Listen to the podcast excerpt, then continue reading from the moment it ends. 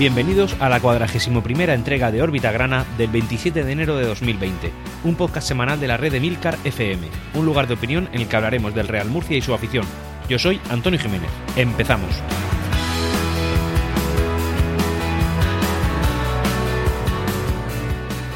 Titulaba yo la semana pasada el podcast de Órbita Grana, eh, No hay dos sin tres, y efectivamente, y como me congratula aquí de manera eh, totalmente, eh, en fin, feliz comentar, eh, no hubieron dos sin tres. Ahora este creo que lo voy a titular No hay cuatro sin tres. perdón, no hay tres sin cuatro, así que nada, pues, ¿qué, ¿qué, vamos a decir? La verdad es que todo esto viene, en fin, nos viene muy bien, nos viene, se nos ensancha un poco el cuello, pensar que ya por fin estamos más cerca de los puestos de playoff que de los de playout o eh, descenso directo. Estamos literalmente más cerca en puntos. Llevamos una eh, racha bastante importante, también todo esto lo comentaremos a la hora de ahora al final del programa en el análisis de la clasificación, pero realmente esto es muy bonito. Eh, en el momento en el que hemos podido centrarnos en la liga, no digo yo que hubiera sido bueno que nos eliminen de la Copa del Rey, pero sí que es verdad que es una distracción menos. Yo lo veo así, sinceramente. Para un equipo de segunda B, eh, la taquilla que te pueda generar la Copa del Rey no deja de ser eso, taquilla, dinero. No hay más, no hay gloria, no hay nada. Eh, qué bonito, qué bonito ha sido que León elimine al Atlético de Madrid y que el Badajoz elimine a Leibar pero realmente nadie se va a acordar de esto cuando dentro de, de, una eliminatoria o dos como mucho los eliminen también. Nunca en la historia la Copa del Rey ha supuesto una alegría enorme, enorme, enorme para un equipo que no fuera de primera división y este año no va a ser la excepción. Dicho eso, eh, en liga eh, nos está yendo estupendamente bien desde que no estamos compitiendo en dos competiciones. Insisto, no digo que sea malo, pero sí que es verdad que es importante saber que cuando estos chicos se centran, lo hacen bien. Y lo pueden hacer muy bien, pese a algunos errores pueriles que se han podido cometer. Pero, oye, 9 de 9 9 de 9. Esto es una cosa importante que hay que recalcar. Y, como digo, mucho mejor en la clasificación, que ya la miramos desde otra perspectiva, desde otro ángulo. Como siga así la cosa, igual alguno se lleva un susto. Y nosotros, desde luego, una alegría. Y además, eh, resulta que nuestro entrenador se está volviendo autoexigente, como, como ya lo ha sido desde todo, pero ahora de una manera racional, de una manera realista. Así es como lo veo yo.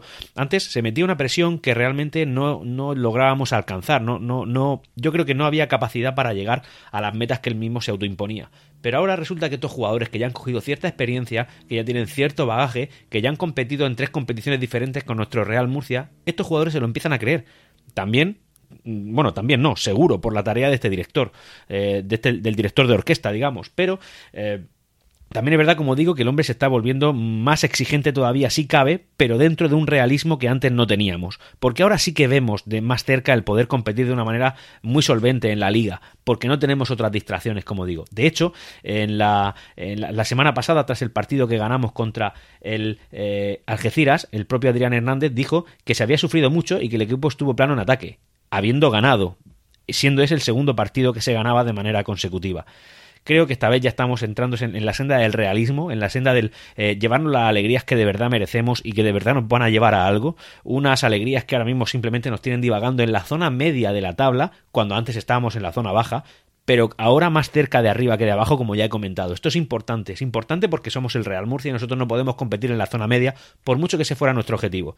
Vamos a ser realistas, este año no vamos a entrar en playoff, pero la cosa empieza a pintar bonito. Vamos a hablar un poco de la información societaria y económica que el Real Murcia siempre nos trae, que como bien sabéis siempre es densa y la tengo que poner al principio del programa porque realmente es algo que, en fin, algo a destacar. Eh, bueno, lo primero, y pasarlo así de largo, es Onda Regional. Esta semana lo que ha dicho es que hay, hubo un extranjero, de hecho lo hay todavía, que parece estar interesado en el Real Murcia, no ha trascendido su identidad ni su nacionalidad, cosas que son importantes en el fútbol. Aquí no estamos hablando de buenismo, estamos hablando de quién eres para poner el dinero en mi equipo, que no me lleve un susto como me he llevado yo o otros muchos equipos diferentes. Hablamos de jeques, hablamos de todo esto. Todo esto para mí es importante. Bueno, pues un inversor que antes de Navidades se eh, reunió con, el concejal de deportes del Ayuntamiento de Murcia, Felipe Coello, y también tuvo contacto con el presidente eh, Francisco Tornel, que ahora parece que no para de recibir ofertas por el club. Todo esto está muy bien, pero bueno, no deja de ser una anécdota dentro de la rumorología, que aunque no le hay que darle mucho bombo, sí que es verdad que sabemos que cuando el río suena agua lleva, y esto es una cosa de verdad. Hubo una vez eh, un señor que era de Extremadura, que parecía que quería invertir la intemerata de dinero de, dentro del Real Murcia, y oye, después apareció un señor de Extremadura que lo hizo, que puso 450.000 euros, del cual hablaremos ahora, porque hay noticias referentes a él, y que resulta que salió rana, para variar pero sobre todo la información económica que esta semana nos atañe, la más relevante, la que realmente nos da, eh, en fin, nos da vida, es el tema de la ampliación de capital. En órbita grana de la semana pasada ya comenté que eh, iba a haber una Junta General extraordinaria del Real Murcia para que nos iba a llevar a la, ampliación de capital y esta vez eh, os voy a leer literalmente, yo como accionista por ejemplo y muchos de vosotros también lo habréis recibido, un correo electrónico del club en el que, bueno, pues ya nos van indicando lo que tenemos que hacer y cómo hacerlo. Lo voy a leer porque me ha gustado y además creo que resume perfectamente el, paso nuestro que, en fin, que hemos tenido en los últimos años, sobre todo desde aquel eh, malogrado ascenso a primera división que disputamos contra precisamente el rival de liga de esta semana, que es el Córdoba. Leo literalmente. Tras un inicio en segunda vuelta, simplemente perfecto, con seis puntos conseguidos de seis en juego, ojo, este dato es muy importante estadísticamente hablando, esto es un pequeño paréntesis, eh, y encadenando cuatro partidos sin conocer la derrota, mañana viajamos al pasado mirando al futuro. Pocos imaginábamos que aquel encuentro en nuestro estadio frente al Córdoba, a apenas un par de partidos de conseguir ascenso a Primera División, iba a ser el último en el fútbol profesional. El club fue descendido en los despachos a Segunda B aquel verano de 2014 y dado por muerto por muchos. La temporada 14-15, el Córdoba jugó en la máxima categoría y el Real Murcia, exiliado en el Grupo 1, eh, haciendo miles de kilómetros en autobús para enfrentarse a los equipos del norte de España. No nos rendimos entonces ni lo hemos hecho nunca. Mañana el Real Murcia vuelve a recibir al Córdoba, con la ilusión de imponerse, conseguir los tres puntos y seguir construyendo un futuro en el que muy pocos creían seis años atrás. Para quienes no tendrán la ocasión de vivir el partido en el estadio Enrique Roca de Murcia, este, pues, esto ya publicidad de la plataforma Footers. Abrazo de gol. Creo que esto es un resumen eh, casi perfecto de la historia que hemos vivido. Hemos estado exiliados en el grupo 1, un descenso administrativo que aquí no lo pone, porque creo que dentro de la imagen corporativa que el Real Murcia quiere dar no quieren ser muy específicos, pero que fue totalmente injusto, totalmente hecho con un traje a medida y tal. Eh, aquí la directiva, eh, sacándose Zimbel, ha sacado esta, nota de prensa, bueno, esta nota de prensa no este email a todos los, los accionistas y creo que lo define de una manera perfecta el pasado reciente que hemos vivido. Estos emails son normales en el club, los accionistas lo sabréis, se suelen recibir cada dos semanas aproximadamente, cuando hay un partido en casa se recibe alguna nota de estas, pero esta en concreto es que me ha llamado tanto la atención que he decidido traerla aquí a, a órbita grana. Eh, pasando al tema de la propiedad otra vez, vamos a pegar otro pequeño salto. Ahora vamos a hablar del que hemos dicho que íbamos a hablar, que es Raúl Moro. ¿Por qué? Pues porque el señor ya ha hecho algunas declaraciones, como que, por ejemplo, va a mandar a la junta que vamos a tener el fin de semana de febrero a un abogado para que lo represente, con el objetivo de intentar hacer eh, en convertir en acciones los 450.000 euros que dice que puso. Vale, este señor puso el dinero a fondo perdido en el club que entonces era suyo.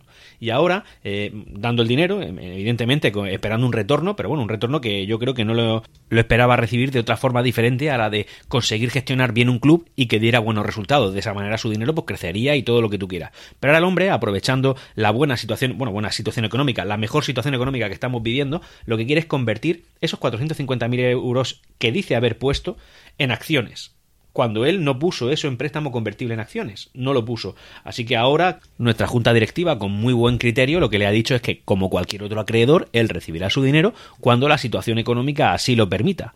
Es decir, cuando haya beneficios, él recuperará ese dinero que dice haber puesto. Si eso lo dice la Junta Directiva es porque debe haberlo puesto, porque las cuentas del Real Murcia ya sabes que lo llevan con, con pinceles, cinceles y totalmente moldeadas. Es decir, las tienen perfectas dentro de la perfección que se puede tener dentro en la situación económica que estamos viviendo. Además, en otra entrevista concedida a Onda Regional de Murcia, el señor este, el señor de Extremadura, que creo que está por Sudamérica ya un tiempo, de verdad eso lo podéis leer por redes sociales, eso es lo que parece que yo he leído, eh, dice que la, en la antigua ampliación de capital que el Real Murcia llevó, la que, aquella que atomizó tanto el club, vendiendo las acciones por tantos sitios y entre tantos accionistas, se cometió irregularidades. Eso dice él, porque claro, él estuvo dentro, él estuvo mirándolas, él estuvo auditándolas, porque es una persona fiable, y él ha dicho ahora que esto es, eh, que, hay irregularidades. Bueno, evidentemente no las especifica, ni las señala, ni las puede concretar, y nada, pues esto es eh, lo que dice este señor de, Extremadura. Además, eh, viniendo con el tema económico, una, una, nueva actuación que la directiva va a llevar a cabo, con la que me parece que es lo, es lo lógico, es el camino lógico, pero también es verdad que no estamos acostumbrados a que alguien defienda, defienda de una manera tan férrea los intereses murcianistas. Nosotros hemos tenido, por ejemplo, a eh, Jesús Amper, el difunto Jesús Amper, cuando lo descendieron administrativamente, justo en la temporada 14-15 que nos enfrentamos al Córdoba, perdón, en la temporada 13-14 eh, que nos enfrentamos al Córdoba, eh, el hombre, pues lo descendieron administrativamente, pese a que hubo un juez que nos dio la razón, es decir, que no podían descendernos, y no se defendió nuestros intereses realmente lo suficiente. Además, el Real Murcia, como es lógico, tras, esa de, tras ese descenso, interpuso una denuncia para intentar volver vía administrativa, lógicamente, también al fútbol profesional, que es el que nos corresponde, y eh, esa misma denuncia se quitó, se quitó por conseguir alguna cosa pequeña que ahora mismo no recuerdo y que realmente me da igual porque se quitó esa denuncia, simplemente me parece que la liga que no nos denunciara más, eh, se quitó esa denuncia, que igual hubiera desembocado en un ascenso administrativo, no lo sabemos, en cualquier caso, no estamos acostumbrados a que esta, eh, ninguna directiva que defienda nuestros intereses tanto como lo está haciendo esta. Y todo esto lo digo porque el Real Murcia va a pedir responsabilidades tanto al Galvez como a García de la Vega y a Moro por suponer un perjuicio económico al club. Esta directiva no da puntada sin hilo lo que nos dice que si lo hacen es porque algo han visto y algo pueden demostrar. A mí eso me da mucha confianza y mucha tranquilidad. Yo creo que de aquí puede salir algo bonito. Que luego estos tres señores tengan mecanismos para que lo que sea que puedan debernos eh, no salga por ningún lado o no lo tengan o incluso hasta sean insolventes, a saber qué, qué tipo de estrategias tienen ellos para escaparse de esto. Pero bueno, como poco alguien está defendiendo nuestros intereses y de aquí no puede salir nada malo. Me estoy notando que estoy un poco acelerado, pero realmente es que es que estoy contento, es que estoy contento con la marcha de nuestro club. Sinceramente, lo tengo que decir así y así es. Estoy contento y entonces pues me acelero. Y yo hablo aquí con pasión porque, porque es el espacio de los murcianistas, de los que disfrutamos cada, cada, cada pequeño gol y cada pequeña alegría de nuestro club, esté donde esté. Dicho eso, eh, vamos a pasar a algunas noticias un poquito más desenfadadas, como que, por ejemplo, como bien sabéis, y según una eh, cuenta de Twitter que os recomiendo seguir, ¿vale? Que es de por finanzas, saca una cantidad de estadísticas en cuanto a interacciones de la gente con sus clubes eh, en distintas redes sociales como Facebook, Instagram, Twitter, luego te hace, te las vas inventando por continentes, por clubes de Champions, por clubes de segunda vez, etcétera, etcétera. El Real Murcia en segunda vez siempre de los, en Twitter, me refiero a Twitter, de los clubes más seguidos, más retuiteados, más, con más interacciones, más likes, más me gusta, más, eh, más eh, respuestas, eh, de todo, ¿vale? El Real Murcia siempre suele, suele, estar entre los tres primeros, si no el primero, ¿vale? Siempre está por ahí suele compartir podio pues con equipos como, lógicamente, a lo mejor a veces el Córdoba, a veces el Recreativo de Huelva, a veces aparece por ahí, raro, ¿eh? Raro, pero suele aparecer también el, Unionista de Salamanca, que a mí me llama la atención, a veces aparece el, equipo este del, sur, el Balsic, Cartagonova, suele aparecer el Cartagonova y, por ejemplo, nunca aparece el, el es una cosa que hay que decir y es así. Bueno, pues esta eh, eh, cuenta de Twitter lo que ha dicho ahora es que en diciembre de 2019, el Real Murcia también ha sido el club de Segunda B con más interacciones en Instagram. En Instagram nunca solíamos estar de los primeros, igual que no lo estamos en YouTube, porque también te saca estadísticas de esta plataforma. Pero ahora, en Instagram también hemos vuelto a ser, con más de 176.000 interacciones. Ojo, ¿eh? O sea que el Real Murcia no es que esté vivo, es que su masa social eh, es enorme, nosotros estamos siempre ahí, no, por estar en Instagram somos más afición, entiéndeme, pero sí que indica que el Real Murcia eh, suscita mucho interés, tanto afición murcianista como afición no murcianista, porque eso no está solamente delimitado a un equipo por afición, ¿vale? Vamos a pasar a un par de noticias deportivas, esto es lo bueno, deportivas, pero que no atañen a nuestro Real Murcia porque creo que son importantes y que hay que traerlas, sobre todo la primera que voy a traer. Nosotros sabemos que estamos en la liga, eh, que es una liga salvaje contra los equipos corruptos, contra los equipos que no cumplen con sus obligaciones financieras, deportivas, etcétera, etcétera.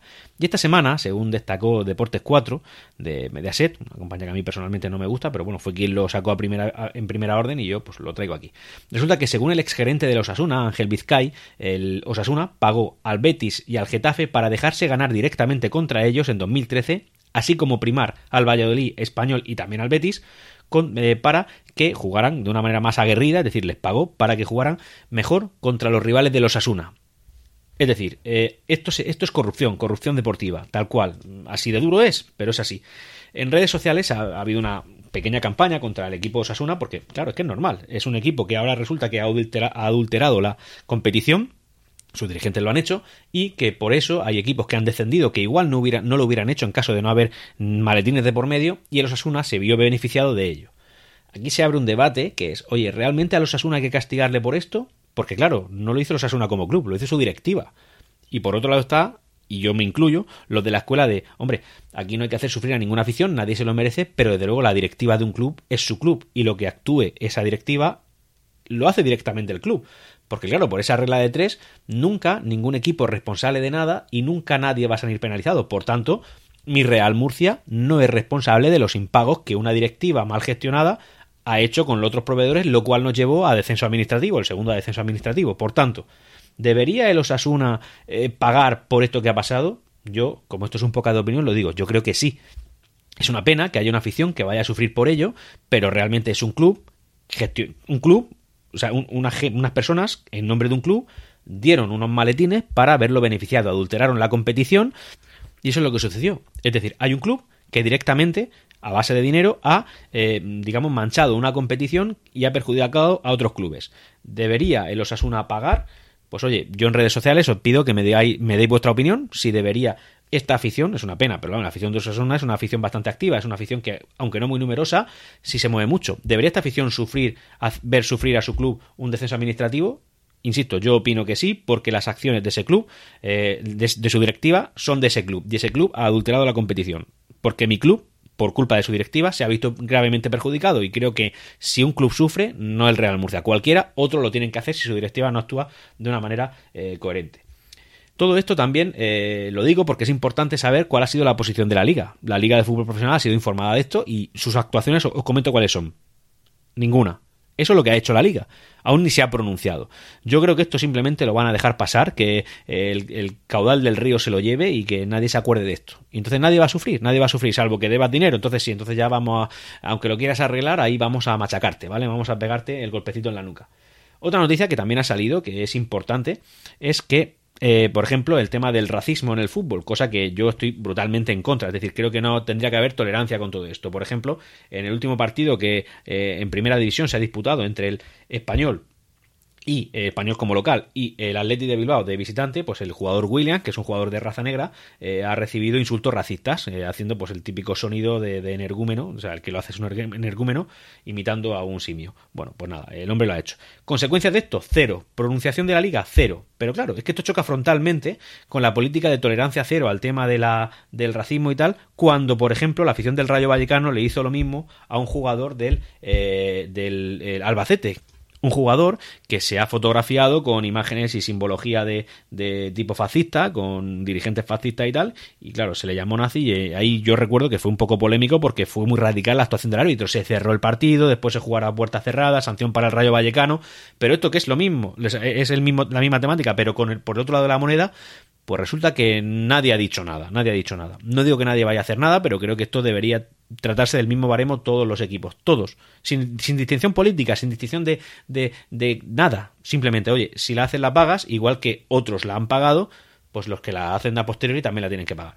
Esto ya son opiniones, evidentemente, todas son abiertas y me parece muy respetable quien dice, por ejemplo, que eh, la afición de Osasuna no debe sufrir un descenso administrativo por las actuaciones malintencionadas de los dirigentes de su club, al igual que eh, pues esto no deja de ser gaje del fútbol y que un insulto en un estadio pues tampoco tendría que ser tan grave. También digo que hombre, en un estadio se desatan muchas pasiones y que si al final dices algo un poco inapropiado, pues tampoco tiene que ser todo castigado con mano dura. Pero si al final resulta que has creado un antecedente, pues el antecedente lo tienes que perpetuar. O corregir y pedir perdón y decir que lo anterior estaba mal y por supuesto compensar a los que se hayan visto agraviados. Aquí cada uno de su padre y de su madre, yo la verdad es que me declaro ni buenista ni servilista, simplemente creo que las cosas tienen que ser justas y un trato igualitario para todo el mundo, a todo el mundo, sin excepción. Cualquier opinión que me quieras decir, bueno, pues tienen los medios habituales, sobre todo el Twitter, el arroba orbitagrana y el blog también de emilcar.fm barra orbitagrana. Ahí ponme tus comentarios y yo los contesto todos, estoy encantado de ello. Y ya por último, antes de pasar a hablar del partido que hemos disputado contra el Córdoba Club de Fútbol, comentar que bueno, tenemos noticias de un antiguo amigo, un antiguo amigo del murcianismo, como es Dani Aquino, Dani Aquino hijo, lógicamente. Y nada, el chaval se le vio la semana pasada andando por los alrededores del estadio de, de Badajoz, del nuevo vivero, y nada, resulta que ahí sonó que el Badajoz lo iba a fichar y, y, efectivamente esta semana se ha confirmado que el Badajoz ha fichado a Dani Aquino. Entiendo que por el bien de su familia se ha ido a Badajoz, como por el bien de su familia se fue a, por ahí, por, Europa del Este. Todo por el bien de su familia. Pero bueno, aquí está, no es por dinero, ¿eh? es simplemente pasión y por el bien de su familia. Este hombre está por aquí Hubo una pequeña polémica porque al vérsele por aquí resulta que el equipo en el que estaba eh, pidió más dinero al Badajoz para dejarlo soltar, simplemente por el hecho de que se le ve cotizado y se le ve a un equipo interesado como lo era el Badajoz, evidentemente, pues oye, oferta y demanda, te subo el precio. Por lo visto se lo subió, pero bueno, el Badajoz es que está espléndido también. Es el equipo que económicamente creo que junto al Cartagonova más potente es está en, esta, en este grupo y lo ha hecho valer. Oye, pues a disfrutar de aquí no, espero que el chaval lo haga bien, de, hecho, deportivamente sé que lo va a hacer bien durante el tiempo que su familia diga que está a gusto en Badajoz y que su pasión por los colores del Badajoz perduren. Luego ya el tema de la pasión, según la nómina, será para otro club, pues espero que eso dure mucho y que al Badajoz le vaya bien. tengo la sensación, con el Badajoz y con el, y con el Cartagonova también, de que son clubes que están intentando comerse peces más gordos de los que pueden digerir. Esto quiere decir que se están metiendo en unos gastos que luego eso hay que aguantarlo, ¿eh? eso hay que aguantarlo. El Badajoz no es un equipo que arrastre mucha afición ni que históricamente sea muy potente. Y, igual que no lo es el Cartagonova, es así, no es por crear polémica. Y como digo, se están metiendo en unos gastos que luego hay que mantener. Como digan de no subir, esos gastos en segunda B siguen estando, ¿eh? Y los ingresos en segunda B, ni en el Cartagonova, ni en el Badajoz, ni en el Real Murcia, ni en el Recreativo de Huelva, por hablar de grandes, o el Córdoba, son tan potentes como para mantener ese nivel de gasto. Y ahora sí que nos metemos de lleno en la actualidad deportiva del Real Murcia. El partido contra el Córdoba es, pues, muy a mi pesar, un partido al que no he podido acudir por motivos personales, pero sí que lo he podido ver en su mayor parte por la plataforma Footers. Y creo que ha sido un partido, aunque inteligentemente planteado, sí que es verdad que en la segunda parte hemos flojeado un poco más, pero también por imperativo. Es que eh, este partido yo lo he visto primo hermano del Algeciras. En la primera parte el, resultado ha acabado con un gol eh, con un gol a cero a favor de los nuestros, con un gol, oye, bastante lucido de, de Víctor Curto en el cual tras una semi, chilena que ha intentado hacer y el portero ha rechazado, le ha llegado de cabeza a un jugador del Real Murcia que le ha pasado de cabeza a Víctor Curto y de cabeza ha rematado y ha marcado un gol. Oye, un gol lucido que me ha gustado bastante y la verdad es que me he quedado sorprendido. Un jugador de 37 años que sigue intentando ese tipo de cosas, oye, hay que tenerlo en cuenta. Eh, Víctor Curto es un jugador que está marcando un gol cada 130 minutos. He visto la estadística. Hasta, este último gol que ha marcado era cada 143 minutos aproximadamente. Esta vez lo está haciendo más. Lo está haciendo más. O sea que mm, Víctor Curto parece que aún tiene guerra. Igual no mucho tiempo, pero el tiempo que está disputando sí. Yo la verdad es que cuando he visto intentar esa chilena, lo primero que he pensado es, madre mía, que se me lesiona otra vez. Pero bueno, no lo ha hecho, así que muy bien. Y luego la segunda parte ha sido un partido como la, como la lógica dicta. Es decir, el Córdoba ha apretado. Ha tenido un par de ocasiones en las cuales nos hemos asustado. Oye, muy a tener en cuenta Tanin Marcellán, que este partido lo ha hecho bien. Sí que es verdad que en algún momento ya a los porteros le he metido algo de caña, o he dicho algo que ahora que lo pienso me arrepiento un poco. Son chavales, ellos están por nuestro equipo y estoy seguro de que se están dejando la piel y que todo lo que tienen lo están dando. Y en este caso nos ha salvado el partido en más de una ocasión. Eh, Tani Marcellán, yo creo que hay que eh, hablar bien de él, creo que hay que hablar bien de él, incluso aunque lo haga mal. Hay que animarlo, hay que apoyarlo porque lo hace. Igual que Lejarra. Alejárraga también hay que apoyarlo porque es un chaval que lo intenta hacer bien. Me he dado cuenta que Edu Luna ha vuelto a tener, pese a que es un jugador que yo creo que es importante, tiene mucho peso en la plantilla, creo que no, es lógico, lo podéis ver todos los fines de semana, tiene un peso importante, sí que ha vuelto a tener un error de, pegarnos un susto. Y yo eh, las paso regular, sinceramente, y, perder por un partido de esos a mí me da rabia. Sé de otro al que le da más rabia, que Adrián Hernández, pero bueno, a mí me la da también y he tenido ahí algún susto. Eh, nos enfrentábamos a un Córdoba que se encuentra en una situación similar a la nuestra del año pasado. Es un Córdoba que está casi en semiliquidación. De hecho, ellos están más cerca de lo peor que les puede pasar que nosotros y yo simplemente no me alegro de eso. No es algo que quiera. Pero al hablar de una situación similar a la que nosotros vivimos el año pasado me refiero a que se le están yendo jugadores. Se está quedando eh, bastante huérfano de jugadores. Y los que están, pues yo creo que están un poco a desganas. Por eso este, equipo, este partido no lo he visto tan eh, difícil como de un equipo que está en un quinto puesto se puede esperar. No es que hayamos sido desobrados, hemos podido perder, hemos podido empatar, no, perder no, hemos podido empatar, pero no ha pasado. Entonces yo creo que nos ha beneficiado este rival en este momento, ¿vale? Nosotros veníamos de dos victorias consecutivas y creo que este rival era el propicio, era el propicio, era el que nos puede venir bien. Nos vienen tres partidos en los cuales tenemos, quitando a San Fernando, dos equipos flojos, o sea, son tres partidos seguidos, me parece que es Villarrobledo, Talavera y también San Fernando. Quitando a San Fernando, los otros dos eh, son dos victorias que tuvimos en la primera vuelta y creo que eso no debe de cambiar en esta segunda. O sea que, ojo, que como ganemos tres partidos seguidos, eh, en fin, de verdad, yo sé que a lo mejor me vengo muy arriba y hay que ser realistas, pies en el suelo y no hay que pensar en que nosotros vamos a llegar a playoff. Pero es que las cosas me están cuadrando, me están cuadrando. De hecho, y ahora voy a pasar a hablar de la clasificación, es la primera vez en la, en la temporada en la que nos encontramos más cerca del ascenso que del descenso. Y vamos a hablar también de la forma. Hablamos de la clasificación. Clasificación que es atípica a lo que estamos acostumbrados. Y ojo porque aquí hay un par de datos muy importantes. Hemos cambiado el liderato. Ojo, eh, que en toda la temporada esto no ha sucedido. El líder ya no es el Cartagonova, lo es el Marbella, que le ha pegado una paliza a la Universidad Católica. Eh, tiene ahora mismo 43 puntos y ostenta el primer puesto, el Marbella. Mantengo lo que dije. No creo que Marbella y Yeclano acaben en playoff. También es verdad que ya me tiembla un poco la voz cuando lo digo, pero lo voy a mantener, voy a seguir ahí aguantando.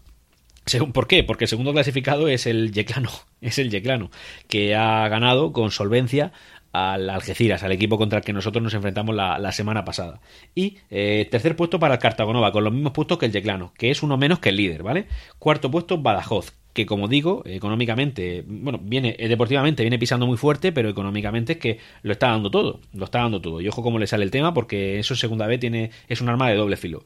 Quinto clasificado sigue siendo nuestro rival al que le acabamos de ganar 1 a 0, el Córdoba Club de Fútbol. Sexto clasificado, el San Fernando, que como recordaréis era el líder casi indiscutible en el primer tercio de liga, o sea que las cosas es que cambian. Séptimo clasificado, el Linense, con 32 puntos. ¿Por qué he dicho del 1 al séptimo seguidos?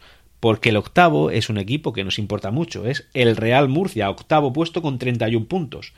Ahora me diremos las distancias. Ya todos los de abajo, no mucho que destacar, salvo Universidad Católica, que no está en, en play-out, pero bueno, aunque está separado de playout, está a 26 puntos, nosotros con 31 ya le sacamos 5 puntos, ¿vale? Que ya no estamos hablando de que nos saquen ellos 2, nos saquen 3, nosotros le saquemos 1. ya hay más de un partido de, diferencia en los cuales nosotros tendríamos que perder para que ellos nos pillaran y ellos ganar siempre. Puestos de playout, el Talavera con 21, ¿vale? Que es cuatro puntos por debajo del primero que no desciende, que sería el Don Benito. Es decir, ya se ha abierto aquí una distancia importante. Da igual lo que haga el Talavera la semana que viene, que seguirá como poco en playout. Como poco, por mucho que gane y por mucho que pierda el Don Benito, que es el que está inmediatamente por encima de él. Y en descenso tenemos al Mérida con un solo punto menos que el, puesto de playout, que es con 20, y luego ya Algeciras, que parece que está aflojando mucho el pistón, Villarrobledo, que es uno de nuestros rivales, y el Granada B. ¿A nosotros qué nos atañe? Bueno, nos atañe el San Fernando, que es el sexto clasificado con tan solo dos puntos más que nosotros, que es nuestro próximo rival en su casa.